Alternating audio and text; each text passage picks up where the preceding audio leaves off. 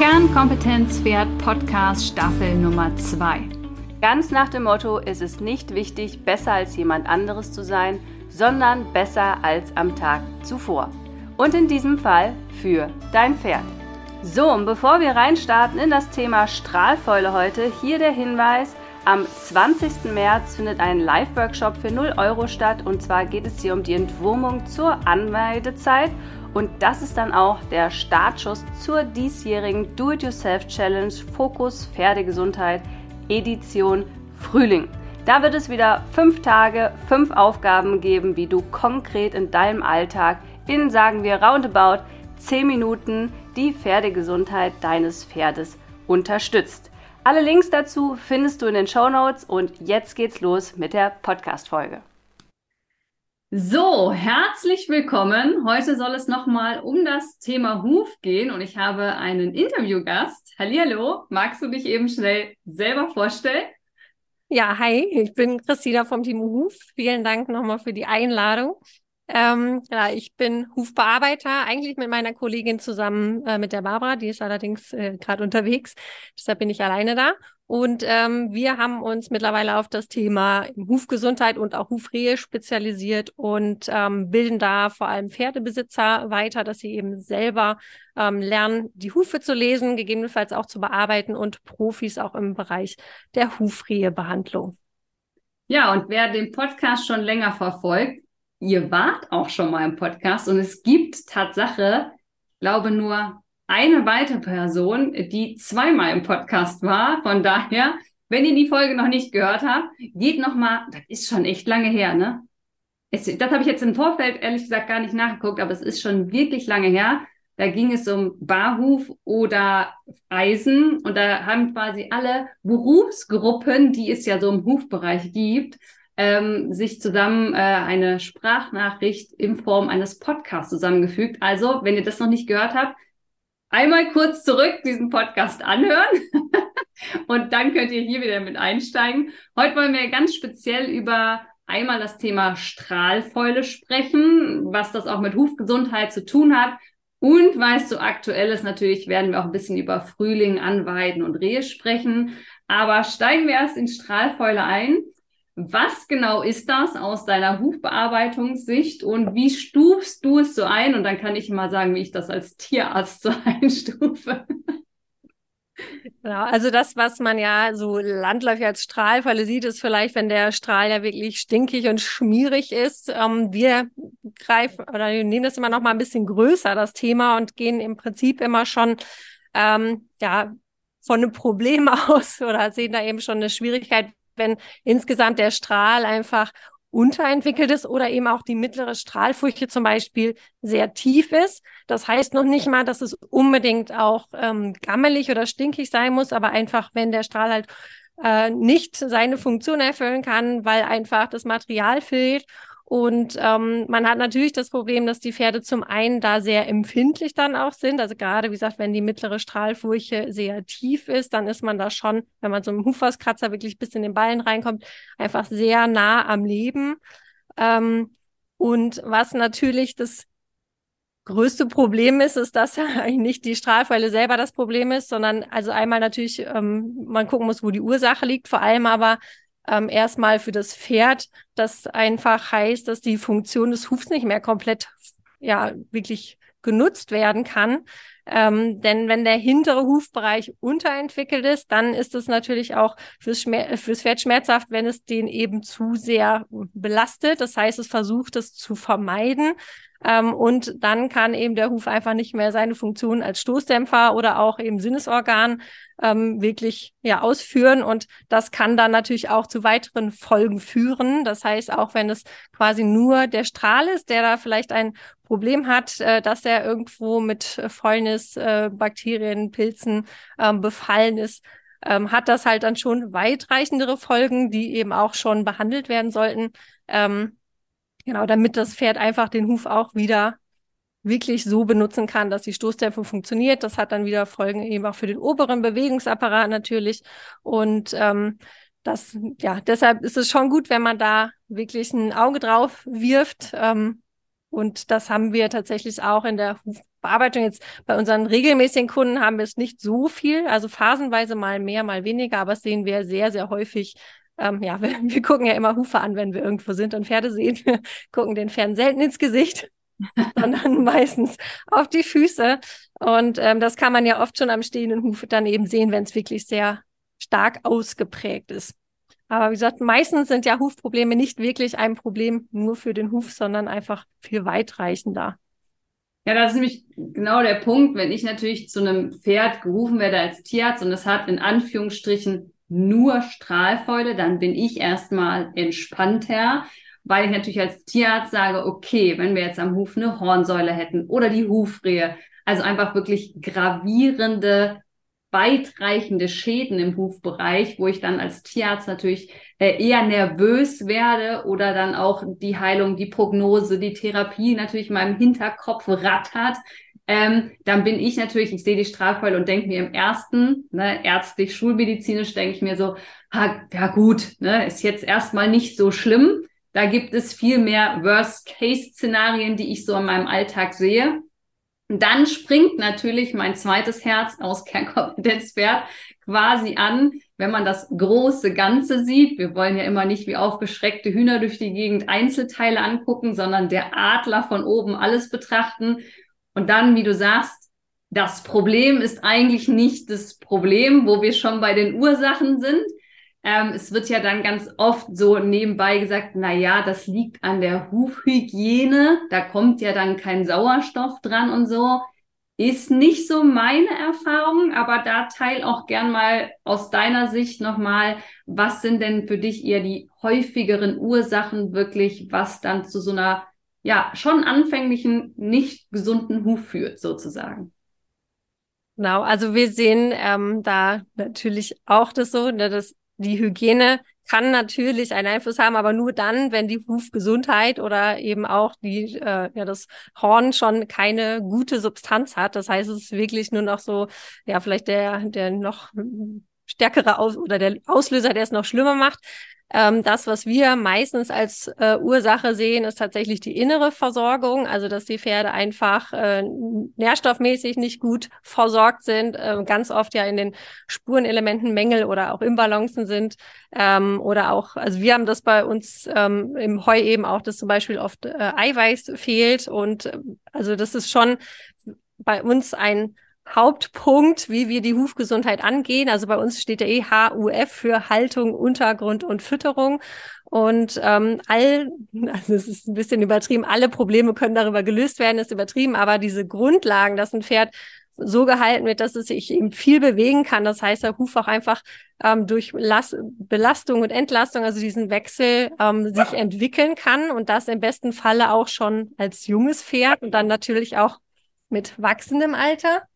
Ähm, dann natürlich, äh, auch die Böden, auf denen es läuft, die haben halt einen großen Einfluss. Aber ich war ja auch gerade bei der Fütterung. Also da hat man wirklich den, finde ich, nochmal den größten Einfluss, weil ich kann ja als Hufbearbeiter immer nur das an Material bearbeiten oder eben auch nicht bearbeiten, was äh, halt da ist. Das heißt, ich ähm, kann ja schlecht jetzt Strahlmaterial dahin bauen, ähm, sondern ich muss eben gucken, dass die ähm, Pferde wirklich so gut versorgt sind, dass das Material, was sie bauen, eben ähm, wirklich sehr robust ist. Und ich kann das ja mal von unseren Pferden sagen, die ähm, bei uns leben ja ein paar halbwilde Pferde. Das heißt, wir können denen zum Teil nicht die Hufe auskratzen. Es ist auch nicht so, dass sie matschfrei leben. Also ich würde schon sagen, dass wir hygienische, gute hygienische Verhältnisse haben.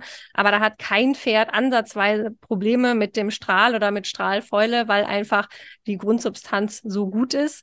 Ähm, was wir eben auch häufig sehen, ist auch, dass es mit Stoffwechselproblematiken ähm, einhergeht. Also Pferde mit einer PPD zum Beispiel, da sieht man das noch mal häufiger, aber auch je nachdem bei Pferden äh, mit einem EMS oder mit Insulinproblematiken. Ähm, und immer wieder ist es halt so, man sieht zwar das Symptom Strahlfäule oder ein unterentwickelter Strahl, ähm, aber es ist, wie gesagt, dann an anderer Stelle ähm, wichtig, das zu verbessern. Ähm, das Schöne ist, man kann es halt auch super gut verbessern. Also auch als Pferdebesitzer hat man ja da halt einen riesen Einfluss. Also dafür braucht man eben noch nicht mal unbedingt den Profi. ähm, und es ist auch sinnvoll, das quasi mit symptomatisch zu unterstützen. Ähm, da haben wir super Erfahrungen gemacht, ähm, dass man einfach zum Beispiel eine ganz normale Zinksalbe nimmt, einfach, dass es ein bisschen trocken bleibt und quasi wie ein Kleber hat. Ähm, und dann vom Zahnarzt diese Watteröllchen, diese runden Dinger, die man sonst so in die Backe geschoben kriegt, die passen halt super gut in seitliche oder auch mittlere Strahlfurchen. Und wenn man die wirklich damit so richtig ausstopft und das zweimal die Woche neu macht, hat man genug ähm, ja, Druck im Prinzip, dass der Strahl, das Strahlmaterial sich aufbauen kann, aber nicht so viel Druck, dass es dem Pferd eben unangenehm ist. Ähm, und wenn man dann gleichzeitig eben die innere Ursache angeht, also sei es eben ähm, eine Insulinproblematik oder eben auch einfach nur, sage ich mal in Anführungsstrichen, eine Nährstoff, ähm, ja, Mangel oder eine Imbalance, dann hat man da echt innerhalb von wenigen, ja, Tagen ist jetzt übertrieben, aber wenigen Wochen einen Riesenunterschied. Ähm, und das ist das, was wir unseren Kunden eben empfehlen. Und äh, das kann man eben selber machen. Äh, das ist wirklich auch ein wahnsinnig toller Effekt, wenn man dann sieht, wie schnell das wirklich funktioniert. Ähm, und das, was wir eben da nicht machen, was aber ja auch sehr gängig ist, ist eben ähm, wir schneiden da tatsächlich sehr wenig, wenn überhaupt was weg, weil halt alles, was am Material da ist, kann im Prinzip auch das Material, was neu wächst, wieder komprimieren. Also wenn ich einen unterentwickelten Bereich habe und den noch mehr Schwäche sozusagen oder auch die komprimierte Schicht außen wegnehme, dann habe ich oder haben wir die Erfahrung gemacht, dass das einfach noch mehr Angriffsfläche für Bakterien und Pilze ist. Ähm, deshalb lassen wir es im Prinzip da, aber schmieren es, wie gesagt, dass es eben trocken bleibt. Ähm, und das, was auch häufig gemacht wird, ähm, dass der Strahl über ein Trachtenkürzen oder auch ein Eckstreben stark kürzen ähm, quasi zum Tragen gezwungen wird. Ähm, weil man eben sagt, okay, der braucht halt mehr Bodenkontakt, damit er sich entwickelt. Und das ist auch was, was aus unserer Erfahrung eher nach hinten losgeht, weil der ist ja gar nicht in der Lage, irgendwie Last aufzunehmen. Deshalb gehen wir da, wie gesagt, immer andersrum dran. Also erstmal gucken, die innere Ursache abstellen äußerlich unterstützen, überschmieren und stopfen. Und dann entwickelt sich der ganze Rest ziemlich von alleine und man kann da einfach ganz gespannt zugucken. Ja, und vielleicht auch nochmal der Hinweis, gerade wenn wir über Nährstoffimbalancen sprechen, ist es manchmal von außen nicht unbedingt sichtbar, der Mangel. Also auch übergewichtige, viel gefütterte Pferde sind ja manchmal, was die Nährstoffe angeht oder Vitamine oder Spurenelemente, wie auch immer, nicht ausgeglichen. Das heißt, dass manche Sachen ja zu viel drin sind, dafür sind andere zu wenig drin oder die Verhältnisse zueinander stimmen nicht, dass sie sich gegenseitig so beeinflussen, dass das Pferd eben wieder nicht richtig versorgt ist, obwohl es äußerlich ja eigentlich eher proper als zu schlank ist. Weil ich ja häufig, wenn ich dann rumfahre und dann in die ja, Futtertröge gucke oder die Pöttchen, die dann gefüttert werden, es ist ja nicht so, dass unsere Pferdewelt heute schlecht versorgt ist, augenscheinlich, aber trotzdem stimmt dann die Fütterung leider in den, in den ja, kleinen Elementen nicht mehr dementsprechend. Und das, was auch wir als Tierärzte oder ich als Tierarzt dann auch manchmal zu neige ist, dann gibt man noch ein Zusatzfuttermittel für die Hufe oder für X oder Y. Und davon bin ich von den Jahren komplett weggekommen, weil das macht aus meiner Erfahrung das Ganze noch mehr durcheinander. Ähm, und man hilft dem System nicht, weil wenn ich noch mehr reingebe, muss noch mehr verstoffwechselt werden. Und für einen Stoffwechsel oder ein Pferd, was ja gerade ein Symptom Hufstrahlfäule quasi hat, äh, noch was on, on top zu geben, finde ich immer ein bisschen gefährlich. Gefährlich ist jetzt ein großes Wort, aber wie du schon sagst, manchmal geht es so ein bisschen nach hinten los.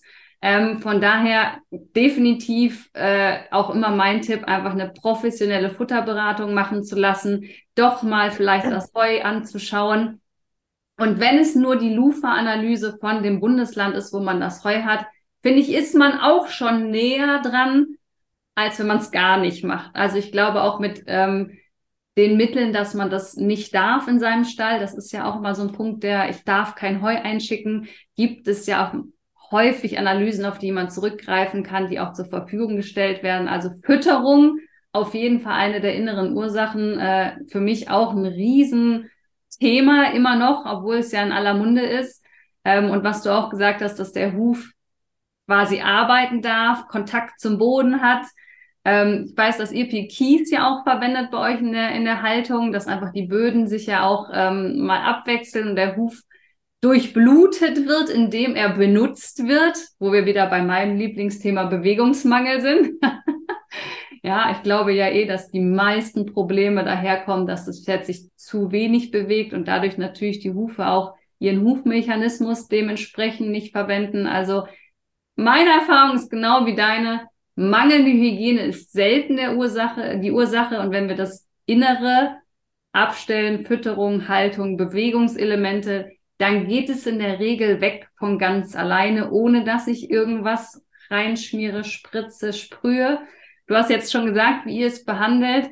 Ich sehe da ziemlich viele Dinge, die in die Hufe gespritzt, gesprüht, reingemacht werden von ätzenden, allen möglichen Dingen. Weiß nicht, ob du da noch drei Worte zu sagen möchtest. Ja, also auf jeden Fall nochmal wichtig der Hinweis auch zu dicke Pferde oder wohlgenährte Pferde können durchaus krasse Mängel haben. ähm, oder auch äh, ja, ganz oft mit Leberproblematiken. Dann wird noch was reingeschüttet, um die Leber zu entlasten und dann, dann eskaliert eigentlich auch die Strahlfäule. Das ist auch nochmal sowas, was wir häufig erleben. Ähm, Genau, also es gibt super viele äh, Mittel und auch wirklich sehr scharfe Sachen zum Teil, die da reingemacht werden. Und das ähm, nutzen wir nicht so gerne, weil wir einfach auch wissen, je nachdem, wie tief das ist, zum Teil ist es ja wirklich so, dass es auch schon bis ans Leben rangeht oder es ist einfach sehr wenig drüber. Also da wirklich aufpassen, was man nutzt. Und wenn man es wirklich einfach nur ein bisschen trocken hält, ich glaube noch nicht mal, dass die Zinksalbe das Wundermittel ist, äh, sondern wirklich halt diese, diese Tamponaden, die so ein bisschen eine Festigkeit haben, aber trotzdem nachgeben und das fürs Pferd angenehm ist, das ist wirklich ähm, ja schon wahnsinnig toll, was das für einen Effekt hat. Ansonsten kann man sich da wirklich ganz viel sparen, also sowohl an verschiedensten Zusatzfuttermitteln extra für Hufe und auch an ganz vielen Mitteln, die man um und in die Hufe reinschmiert. Wie gesagt, einfach diese die Grundsachen und das ist meistens so, wenn wir irgendwo mal an einem Stall waren, dann sieht man immer, dass überall in den Schränken so äh, diese Rollen liegen mit diesen Watterollen, mit den Wattetamponaden. Ähm, das ist auch ein, ein, großer Unterschied zum Beispiel ähm, zu irgendwelchen Pads oder Wolle, äh, wie ist das, Watte oder sowas, was man sonst so nimmt. Also wenn man das ähm, stopft, dann gerne eben diese Watteröllchen, die saugen auch nicht die Feuchtigkeit auf und halten es ähm, irgendwie äh, nass. Aber natürlich noch viel wichtiger, bringt die Pferde in Bewegung. Also das ist einfach ähm, gerade auch in der Haltung schon, also nicht nur irgendwie, dass man ähm, sie noch zusätzlich bewegt, das ist auch super, aber das, was sie eben den ganzen Tag so treiben, das macht natürlich auch einen Riesenunterschied. Und äh, genau, wir lieben es dann eben auch noch, dann die Böden sinnvoll zu gestalten. Ähm, und da macht es natürlich auch Sinn, dass die Pferde über diese Böden drüber laufen. Und der absolute Lieblingsboden, den wir da haben, ist eben der Kies. Ähm, und das in so einer wirklich kleinen Körnung, das sind zwei bis acht Millimeter. Und wenn man das so ein bisschen tiefer aufschüttet, das ist wirklich sehr angenehm, ist auch durchzulaufen, also wo man selber auch super gut barfuß durchlaufen kann, dann ist es halt ähm, oder hat das den größten Effekt quasi auf die Hufgesundheit, weil du natürlich einmal das Material von unten komprimierst ähm, und trotzdem alles mitträgt, aber eben nicht irgendwo ein punktueller Druck hinkommt. Und da kann sich wirklich auch der hintere Hufbereich, der Strahl, ähm, alles super gut aufbauen. Ähm, und die Pferde, selbst wenn sie sich nur reinstellen, können auch so ein bisschen entscheiden, wo sie mehr Last haben wollen oder nicht. Also sie können sich da so ein bisschen reinbohren. Ähm, und das ist wirklich ein äh, ja, ein, ein riesen ähm, Geschenk, was man den Pferden machen kann. Also, dass man den einfach, selbst wenn es ein Kiesberg irgendwo ist, die wälzen sich da auch gerne drin, weil das ist natürlich auch quasi wie Massage und so kann man sich es im Prinzip auch ein bisschen auf der Hufunterseite vorstellen. Also bewegen auf schlauen Böden äh, und innerlich gut versorgen, dann hat man auch tatsächlich nicht nur die Strahlfäule im Griff, sondern meistens auch ziemlich viele andere Probleme äh, und auch nicht nur an den Hufen, sondern auch generell.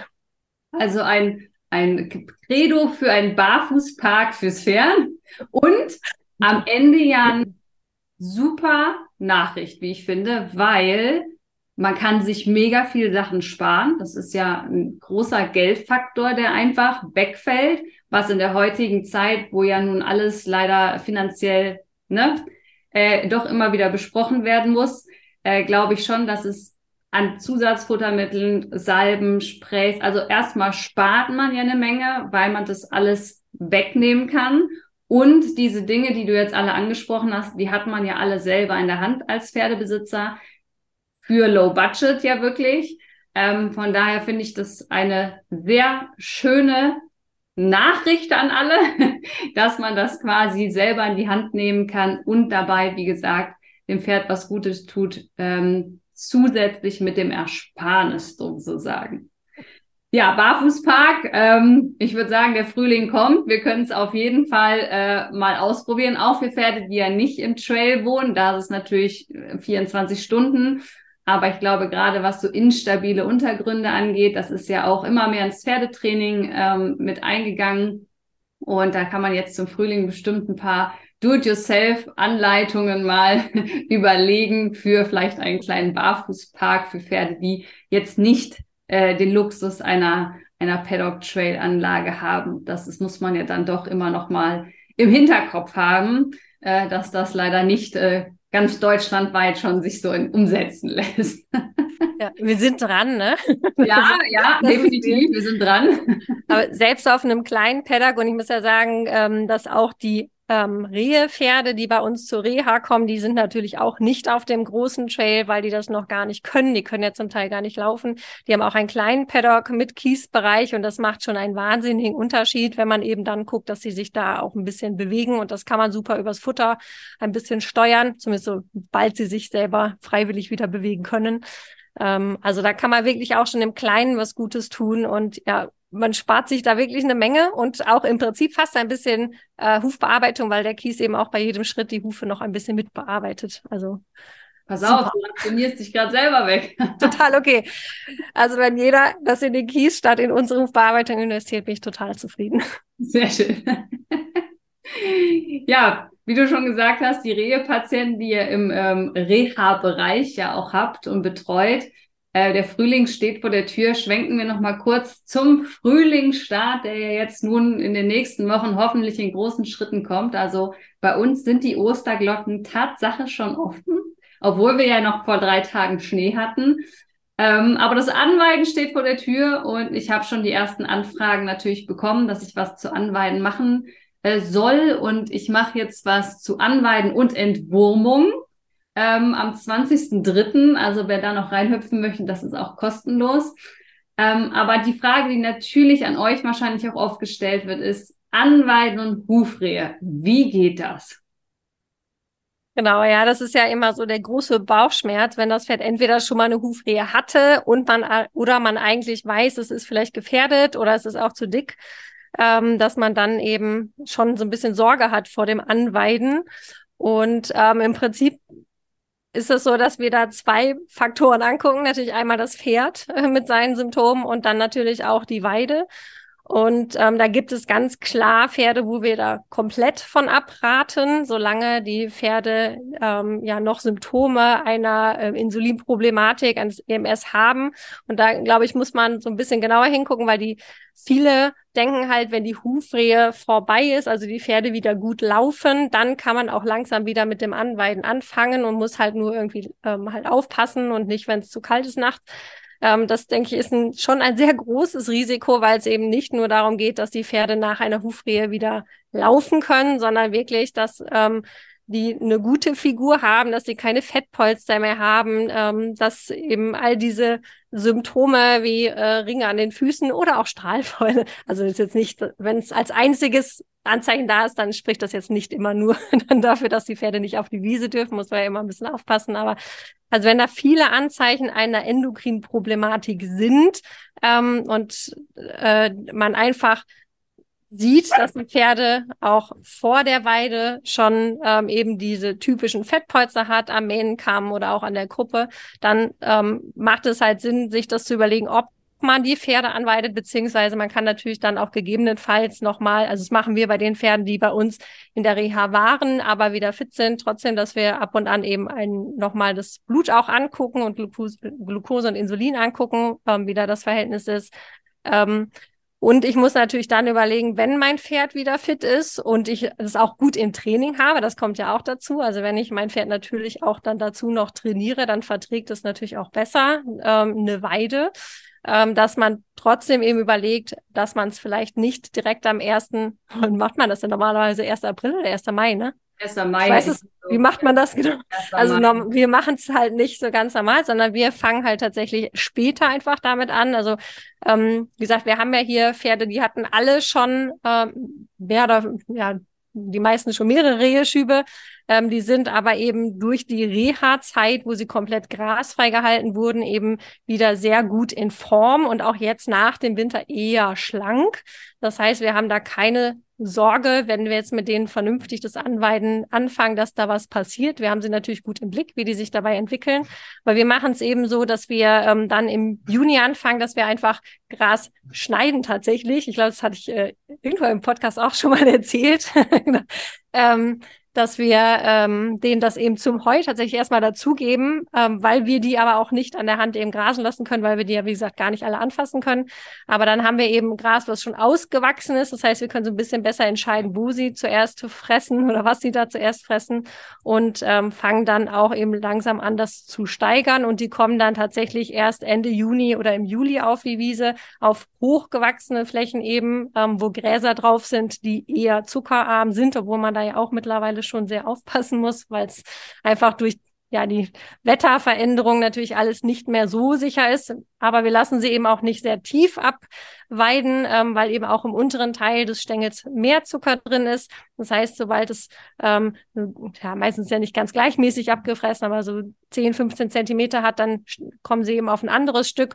Und ähm, so sind sie im letzten Jahr, also die wilden Ponys sind jetzt seit drei Jahren bei uns und die waren im ähm, letzten Jahr dann halt, ich glaube, zwei, drei Stunden auf der Wiese, also auch nicht ewig lang, aber das haben sie wirklich gut verpackt. Und äh, da kann ich nur jedem empfehlen, wirklich erst sein Pferd eben anzuschauen, ne, gucken, hat es Symptome ähm, und dann zu gucken, was habe ich da für eine Weide, ist die, wie weit hoch ist sie eben gewachsen, ähm, welche Gräser habe ich da? Und ist es dann wirklich ein Risiko, das Pferd auf die Wiese zu lassen?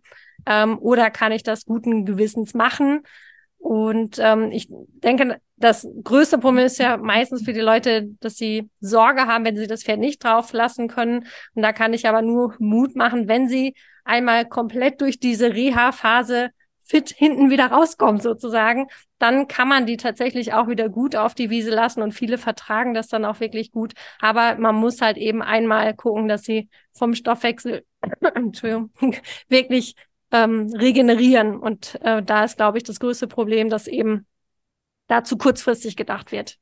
Und das geht natürlich auch wieder über HUF. Also es ist eigentlich total einfach über Training. Also wenn Sie dann noch eben vernünftigen Trainingsplan aufbauen, dann können auch so gefährdete Pferde das gut vertragen. Also definitiv das Credo, gerne ein bisschen schlanker aus dem Winter rauskommen, sage ich auch immer. Also äh, Body Condition Score quasi überwachen, Gewicht überwachen und immer etwas schlanker aus dem Winter kommen lassen. Und dann für die, die jetzt schon übers Anweiden nachdenken, ähm, schaut euch die Frühblüher an. Die müssen zumindestens mindestens blühen. Also wir wollen wirklich schon Blütenstände an den Gräsern sehen. Ähm, und erfahrungsgemäß ist das im Mai nicht der Fall, leider. Er kommt auch immer ein bisschen wettertechnisch, reg äh, regional abhängig natürlich auch, aber ähm, schaut euch gerne mal an, wie Gräser blühen und dass man das quasi sehen kann, ähm, bevor quasi überhaupt darüber nachgedacht wird, Risikopatienten rauszustellen. Ich empfehle das tatsächlich auch für Pferde, die einfach etwas dicker aus dem Winter kommen, dass die auch nicht in den frühen Monaten äh, mit rauskommen. Das ist manchmal schwer zu kommunizieren, aber ähm, äh, ist auf jeden Fall für die Pferde das Gesündere, wenn sie diese Monate aussparen, auch wenn es hart zu sehen ist, dass der Rest über das Grün galoppiert und die anderen noch drin bleiben müssen. Das verstehe ich natürlich von Herzen. Ähm, aber im Sinne der Gesamtgesundheit ist der Huf ja schon immer ein Spiegel sei es der Seele und der inneren Gesundheit, äh, muss man äh, ganz klar sagen. Das heißt, um nochmal den Bogen zurückzuschlagen, wenn ihr Strahlfäule an euren Pferden habt, äh, ist das jetzt aus schulmedizinischer Sicht kein Weltuntergang. Aber das große Aber dahinter, es geht halt um die innere und um die Vorsorge fürs Pferd, also ernst nehmen und da einmal in die Fütterung, in die Haltung und ins Bewegungsmanagement gucken. Das heißt, wir würden mal als Hausaufgabe oder Do-it-yourself-Aufgabe geben. Gerne mal GPS-Messungen zum Beispiel fürs Pferd machen, ähm, wenn man mal reitet oder äh, auch während der Haltung kann man das ja super machen, um die Bewegung zu gucken. Heu und ähm, Fütterung einmal anzuschauen, Blutwerte anzuschauen, um da einfach das Innere des Pferdes zu sich anzuschauen, weil die Hufgesundheit durch die Strahlfäule schon so eine kleine Flagge hebt und sagt, hier ist irgendwas nicht in Ordnung, hier darf man, darf man mal hingucken. Und für alle Hufrehe geplagten, die werden mit unserer Aufgabe oder unserer Kurzerklärung zum Anweiden wahrscheinlich noch nicht ganz zufrieden sein. Ähm, aber weil das so ein spezielles Thema ist, äh, macht ihr auch noch mal einen äh, kostenlosen äh, Workshop. Von daher sagt da gerne noch mal drei Wörter zu. Die würde ich dann alle zu euch quasi schicken, damit ihr noch mal ausführlich über das Thema Anweiden für Hufrehe-Patienten sprechen könnt. Genau, wir haben am 1. April ein kostenloses Webinar zum Thema Darf mein Rehepferd auf die Weide? Und äh, genau, da seid ihr alle sehr herzlich zu eingeladen. Ähm, könnt ihr euch bei uns auf der Seite kostenlos, wie gesagt, anmelden. Und dann gucken wir das nochmal ein bisschen genauer an. Und das ist auch kein April-Scherz am 1. April. das ist kein April. Habe ich auch überlegt, ob ich das dazu sagen muss. das ist tatsächlich unser Geburtstag, also wo wir, wo Barbara und ich äh, unsere Firma zusammen gegründet haben.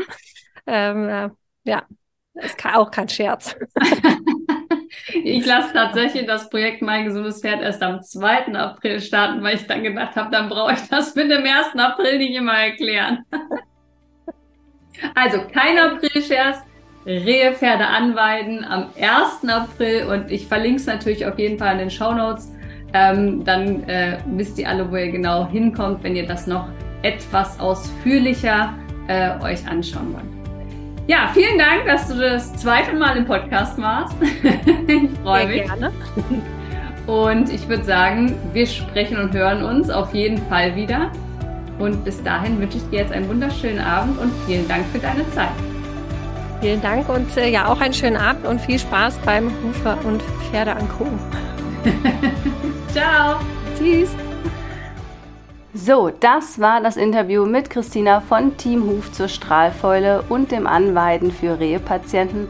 Alle Links zu den genannten Veranstaltungen findest du hier unter dem Podcast in den Show Notes.